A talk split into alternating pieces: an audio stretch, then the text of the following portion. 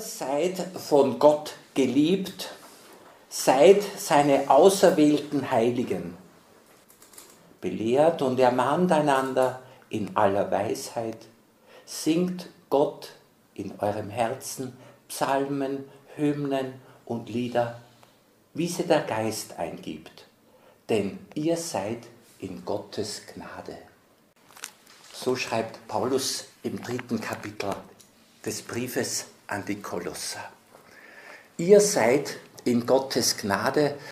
In Gottes Gnade leben heißt geborgen sein in Gott, heißt sich geliebt erleben dürfen, sich dessen auch bewusst sein. In Gottes Gnade leben, das soll für jeden Menschen erfahrbar sein. Und wir wissen, der Apostel Paulus hat es begriffen, mit Jesus, in der Gemeinschaft mit ihm, erleben wir die Zuwendung Gottes. Die heilige Teresa schreibt einmal, ein Gnadengeschenk ist es, wenn der Herr die Gnade schenkt. Ein weiteres Geschenk ist es zu verstehen, was für eine Gnade und welcher Segen das ist. Und noch ein weiteres, sie beschreiben und verständlich machen zu können, von welcher Art sie ist. Gnade für uns ist es kein Fremdwort, für viele Menschen kann es ein Fremdwort sein, obwohl sie, würde Theresa sagen, begnadet sind, kann es sein, dass sie das nicht wissen, dass sie von Gott geliebt sind. Geliebt sind sie von Gott, aber nicht alle wissen es. Wir dürfen uns zu jenen zählen, die begriffen haben, ja immer wieder und immer neu und immer tiefer begreifen, wir sind von Gott geliebt. Das heißt, wir sind für Gott ein Gegenüber und Gott ist für uns ein Gegenüber. Und das Thema dieses Miteinanders wird uns beschäftigen. Was heißt es, in der Gnade Gottes zu leben? Was heißt es, von Gott geliebt zu sein? Und wie können wir uns auf diese Gnade Gottes gut einstellen? Die heilige Teresa sagt, dass es von unserer Natur her unmöglich ist, dass jemand sich für große Dinge begeistert, wenn er nicht versteht, dass er von Gott begnadet ist. Also ein Mensch, der nicht an die Gnade denkt, der nicht weiß, dass er begnadet ist, der wird in verkehrter Weise bescheiden bleiben, in verkehrter Weise anspruchslos bleiben und nochmals in verkehrter Weise.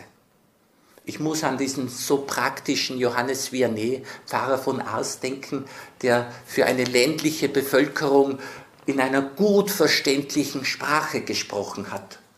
Und er wurde verstanden, als er gesagt hat, die meisten Menschen sind wie Maulwürfe, sie kommen selten oder gar nicht ans Licht. Ans Licht kommen, um Licht zu haben für das eigene Leben, das meinen wir mit begnadet sein. Begreifen, wie Leben sein kann, damit wir nicht sozusagen unter der Erde bleiben, ohne Licht damit wir biblisch gesprochen nicht unter der Erde im Grab bleiben. Der Prophet Ezechiel darf im Namen Gottes den Leuten sagen, ich Gott, ich hole euch heraus aus den Gräbern. Oder Jesus scheut sich nicht zu sagen, dass wer ihm nicht nachfolgt, soll sich zu den Toten zählen und die sollen ihre Toten begraben. Du aber folge mir nach. Das heißt, in der Gemeinschaft mit Jesus kommt der Mensch ans Licht, kommt er aus dem geistigen Grab heraus, kommt er ins Leben. Und Teresa ist eine, die ins Leben gekommen ist, selbst das Ganze als einen Weg erlebt hat.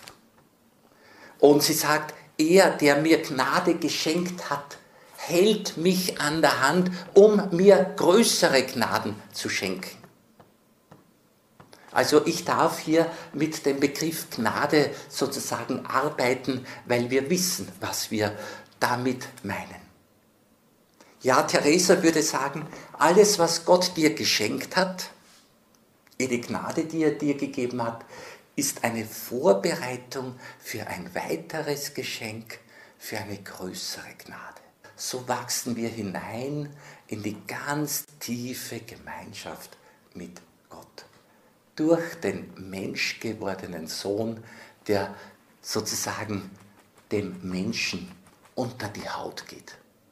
Also die Einwohnung Gottes im Menschen sehen wir besonders deutlich in Jesus. Und deshalb kann Paulus sagen, die Gnade Gottes ist erschienen und sie hat jetzt vor, uns auszubilden, sie erzieht uns. In meinem Noviziat habe ich viel in den Schriften der heiligen Teresa gelesen und am Ende dieses Noviziatsjahres, es war 1985, habe ich mir gedacht, das Leben ist wirklich leicht. Das Leben ist wirklich leicht und außerdem schön, weil Gott uns so reich, reich, reich, reich beschenkt das hat mir ganz, ganz viel Mut gemacht, sodass ich gedacht habe, da mache ich mit.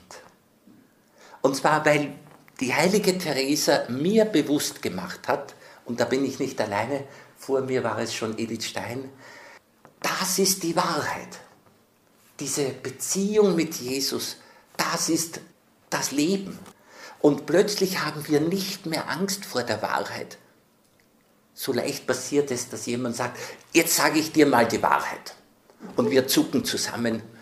Wir meinen, jetzt kommt die große Bedrohung. Von Gott her, durch Jesus heißt mit der Wahrheit leben, hineinkommen in die große Freiheit. Befreit von aller Art von Täuschung, befreit von Ängsten, befreit von verkehrten Vorstellungen über sich selbst. Also eine Freiheit, die wirklich die Freiheit der Kinder Gottes ist. Das ist das, was wir durch Jesus erleben. Und die heilige Teresa ist da, können wir sagen, eine Pionierin geworden. Wir dürfen durch ihre Schriften sehr viel begreifen, was auch bei uns in unserer Jesus-Beziehung von Bedeutung ist. Obwohl es ganz einzigartig ist, aber so vieles ist ganz gleich, weil ja die Liebe Gottes jedem Menschen gilt und jeder Mensch darf eigentlich am Ende seines Lebens sagen, Gott hat mich ganz persönlich geführt, ganz individuell oder wie ich gern formuliere, ganz maßgeschneidert, zur rechten Zeit, mit den richtigen Leuten, in den richtigen Situationen, in der richtigen Gemeinschaft, mit den richtigen Herausforderungen und mit den richtigen Geschenken. Also Gott hat mich persönlich geführt, persönlich geleitet. Und das gilt für jeden Menschen. Ich wiederhole nochmals den schönen Satz von der Theresa. Es ist von unserer Natur her unmöglich, dass jemand sich für große Dinge begeistert, wenn er nicht versteht, dass er von Gott begnadet ist. Also dieses Licht haben, und damit ist gemeint, und ich kann es nicht deutlich genug zum Ausdruck bringen, Licht haben und dadurch herauskommen aus einem, ich betone, völlig verkehrten Lebensverständnis. Durch das Licht herauskommen, herausgeführt werden aus einem völlig verkehrten Selbstbild, aus einer völlig verkehrten Selbsteinschätzung. Durch das Licht herauskommen aus, einer, aus einem völlig verkehrten Denken über Gott. Und Wir dürfen uns das so vorstellen, erst das Licht, also erst die Gnade, erst der Heilige Geist macht uns möglich, dass wir, ich spreche im Vergleich, wie ein kleines Kind ins Leben hineingeführt werden, aber jetzt nicht bloß in das Leben, wie es vielleicht in unserer Nachbarschaft oder sonst wo beobachtet wird, vielleicht auch in der eigenen Familie, sondern in das Leben, wie Gott es meint. Angenommen, man würde Kinder immer ganz alleine unter sich lassen, keine Mutter, kein Vater ist da, kein Lehrer ist da, kein Priester ist da, niemand erzählt ihnen. Man sagt dann, das sind Verwahrloste, Heimatlose. In Jesus Christus ist jemand gekommen, der mehr weiß, als meine Mutter mir sagen konnte, der mehr weiß, als mein Vater mir sagen kann, der mehr weiß, als die Nachbarschaft mir zeigen kann. Wenn eine Schulklasse die Möglichkeit hätte, das Klassenzimmer von innen zu versperren und den Lehrer nie reinlässt, dann bleiben diese unter sich. Die können sich vielleicht wohlfühlen und sagen, wir lassen uns nichts mehr sagen, wir machen es jetzt so, wie es uns recht ist. Ich habe den Eindruck, dass manche Menschen oder auch Menschengruppen oder Gesellschaftsschichten eben den nicht heranlassen, der uns in die große Welt des Lebens, in die Welt Gottes, in die ewige göttliche Welt hineinführt, der uns da Licht gibt, der uns aufklärt. Also das ist Jesus. Und wenn ich den nicht Tag für Tag in der Ganztagsschule in mein Leben treten lasse und ich nicht mich einschreibe in die Ganztagsschule bei ihm, dann werde ich wie ein Schulkind ohne Schulabschluss sein, ohne dass ich irgendetwas gelernt habe, was ich zum Segen und zum Wohle der anderen einsetzen kann. Ich mag es gleich ganz deutlich.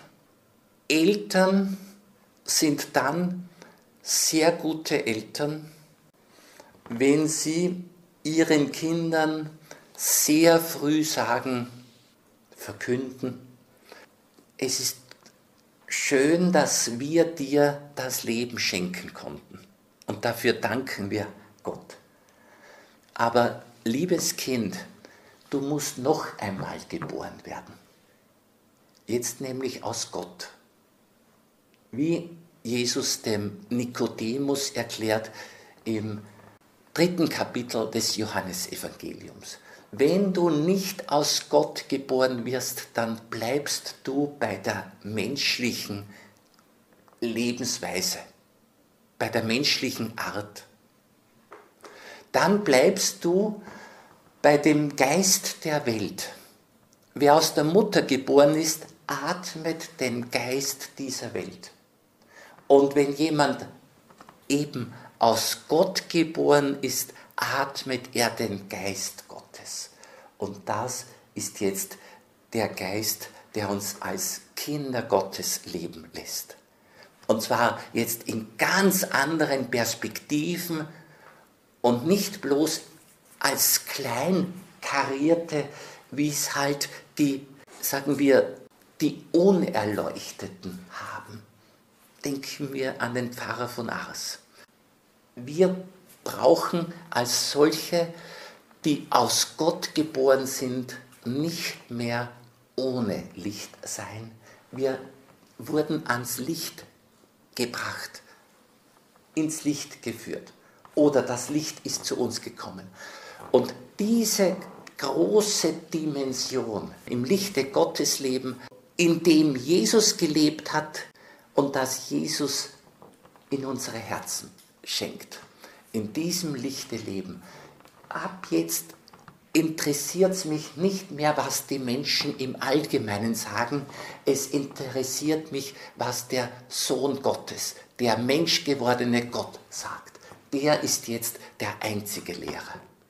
Und wenn ich nicht klar mich entscheide für diese Art von Unterricht, darf ich mich nicht Jüngerin oder Jünger Jesu nennen. Und wenn ich mich nicht klar entscheide, dass er jetzt mein Arzt, mein Therapeut, mein Heiland ist, dann darf ich mich nicht als einer einschätzen, der auf dem Heilsweg ist. Es geht um die Gesundheit, die Jesus uns bringt, um dieses Heilsein durch die Gemeinschaft mit dem Heiland. Es sprechen ganz viele heilige und geistliche Autoren davon, dass wir erst im Zusammenwirken mit Jesus, erst im Leben aus dem Heiligen Geist unsere wahre Größe erahnen, unsere wahre Größe erkennen und verwirklichen können. Und die Tragik ist, dass Menschen die dieses Licht des Heiligen Geistes nicht kennen, dass die keine Vorstellung haben von dem, was ihnen entgeht. Die sind eben nicht sehend geworden für das Größere, für das Eigentliche, für das Wesentliche. Also wir zählen uns zu jenen, die eine Lebensaufgabe, einen Dauerauftrag darin sehen, dass wir das auch tatsächlich verwirklichen. Die Sehnsucht, die Ahnung, ja, die Motivation haben wir in uns. Und das Ziel ist deutlich vor Augen. Angleichung an Jesus. Oder Versöhnung mit einem selbst, Versöhnung mit Gott, Versöhnung mit den Menschen, mit dem Leben. Ich behaupte, die Versöhnung, also in der wahren Sohnschaft oder Tochterschaft, in der wahren Gottessohnschaft leben wir erst dann, wenn wir in jeder Hinsicht die Art Jesu mitvollziehen, nicht nur anstreben, sondern tatsächlich verwirklichen. Die Versöhnung mit, mit Gott ist dann abgeschlossen und der Heilsweg ist dann abgeschlossen, wenn wir in jeder Hinsicht die Art Jesu Christi verwirklichen. Und ich spreche hier mit Freude in großen Perspektiven, weil wir ja sozusagen in der Hochschule sind. Da machen wir weiter. Also das ist das, was Theresa meint mit den großen Dingen dass jemand sich für große Dinge begeistert. Und wir sind ja nicht Menschen, die sich äh, selbst da begeistern oder gegenseitig begeistern. Das würde wiederum nur gehen mit den Dingen der Welt. Da kann, können wir einander begeistern. Aber das, was Jesus uns bewusst machen will, das geht nur durch den Geist Gottes, durch den Heiligen Geist, dass dieser uns begeistert, dass dieser uns animiert, bei Bedarf reanimiert, wenigstens einzelne Bereiche der eigenen Person reanimiert, motiviert, inspiriert. Ich als ehemaliger Karosseriespengler, Automechaniker, ich kann sehr gut unterscheiden zwischen dem, was ist Sache der Karosserie und was ist Sache des Motors. Und so weiß ich gut, was ist Sache der menschlichen Natur und was ist Sache der Seele. Von der Seele kommt die Animation, die Motivation. Also man hat Verständnis mit meinen Vergleichen, aber Jesus hat auch sehr praktisch gesprochen, so wie Johannes Vianney. Was ist wirklich der innere Motor, die innere Kraft, die innere Orientierung. Das kommt nicht aus der Menschennatur, sondern das kommt jetzt und wir sprechen eben in großen Perspektiven, das kommt uns von Gott zu. Und nochmals mit Jesus und dem Nikodemus gesprochen, aus Gott geboren werden, heißt eben ab jetzt die göttlichen Gene in uns zur Entfaltung kommen lassen. Die göttlichen Gaben, die göttlichen Erbanlagen, die genau die menschlichen erbsündigen Angelegenheiten korrigieren. Also wir haben ja nicht nur irgendwelche Häuser oder Grundstücke geerbt oder Geldsummen, sondern wir haben ja auch Nachteiliges geerbt in unserer Person, in unserer Natur, in unserer Struktur. Also diese Erbanlagen, die nicht nur vorteilhaft waren, die werden durch Gottes Gnade, durch Gottes Erbgut, durch Gottes Gene, durch den Heiligen Geist in uns alle ausgeheilt, alle erlöst. Marie Eugène Grealou sagt, was bedeuten die natürlichen Begabungen im Vergleich zu dem, dass jemand aus Gott geboren ist? Da treten die natürlichen Begabungen, Anlagen völlig zurück.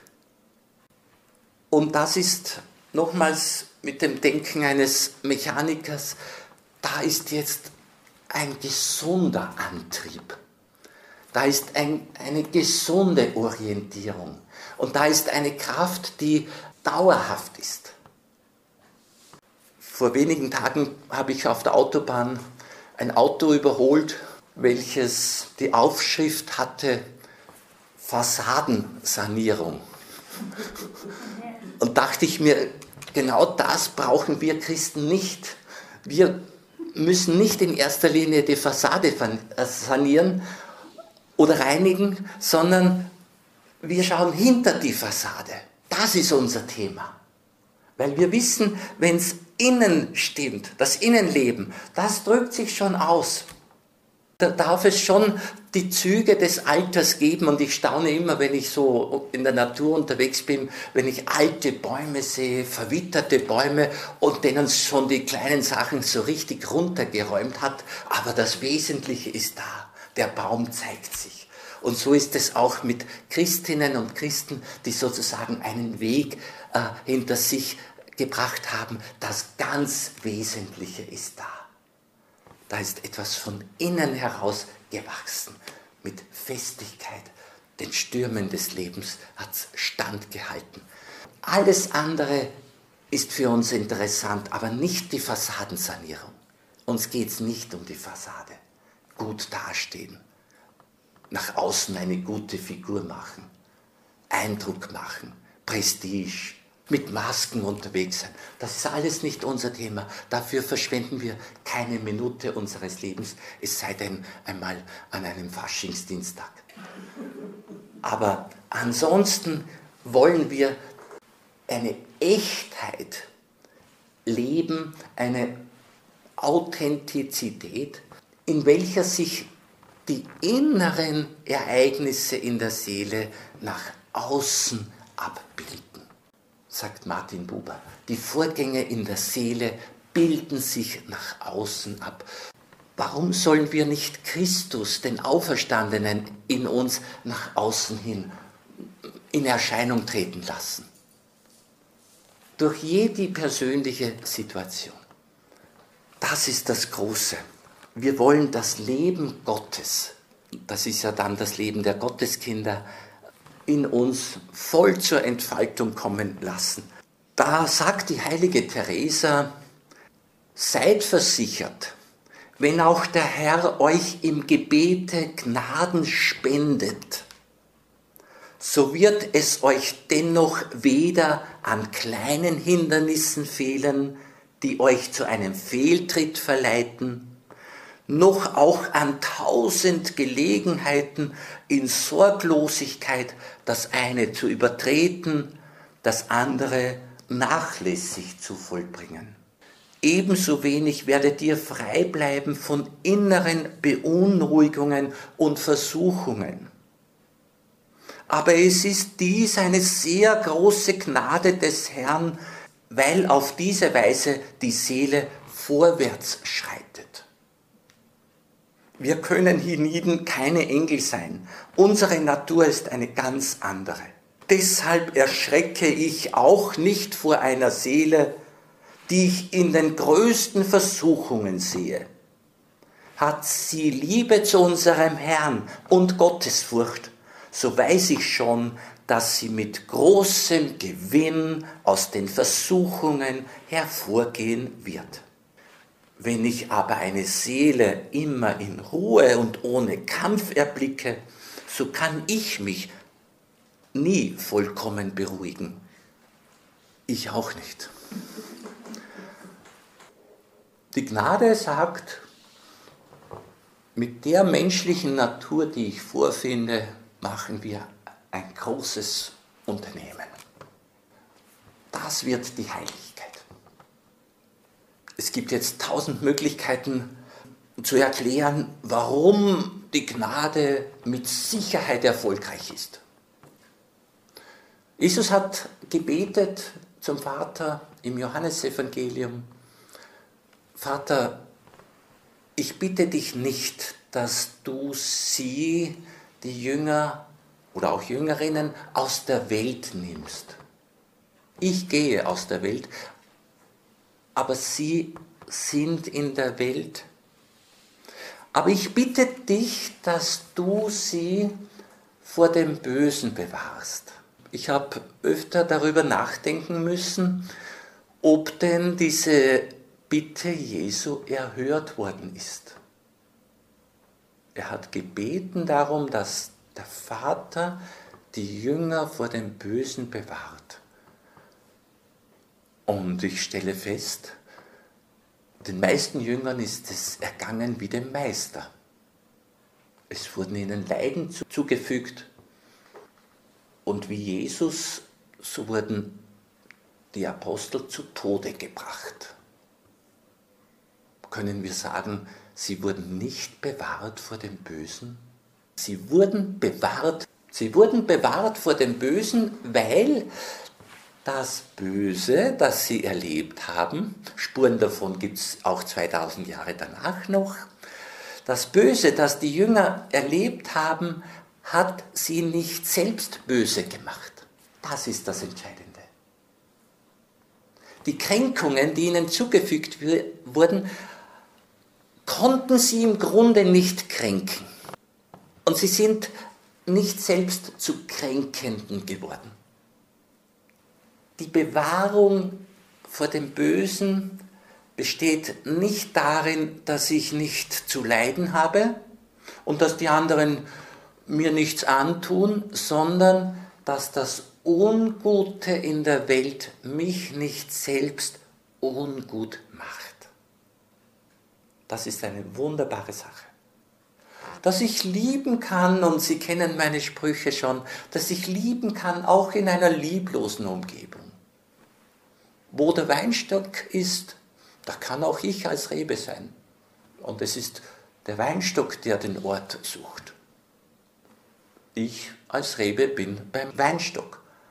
Es ist sozusagen Chefsache, wo wir sind. Die Umgebung, das Klima passt auf jeden Fall. Vom Weinstock her lebe ich, nicht von der Freundlichkeit der Mitwelt. Das ist das Privileg der Christen. Die leben vom Weinstock, also von Gott her.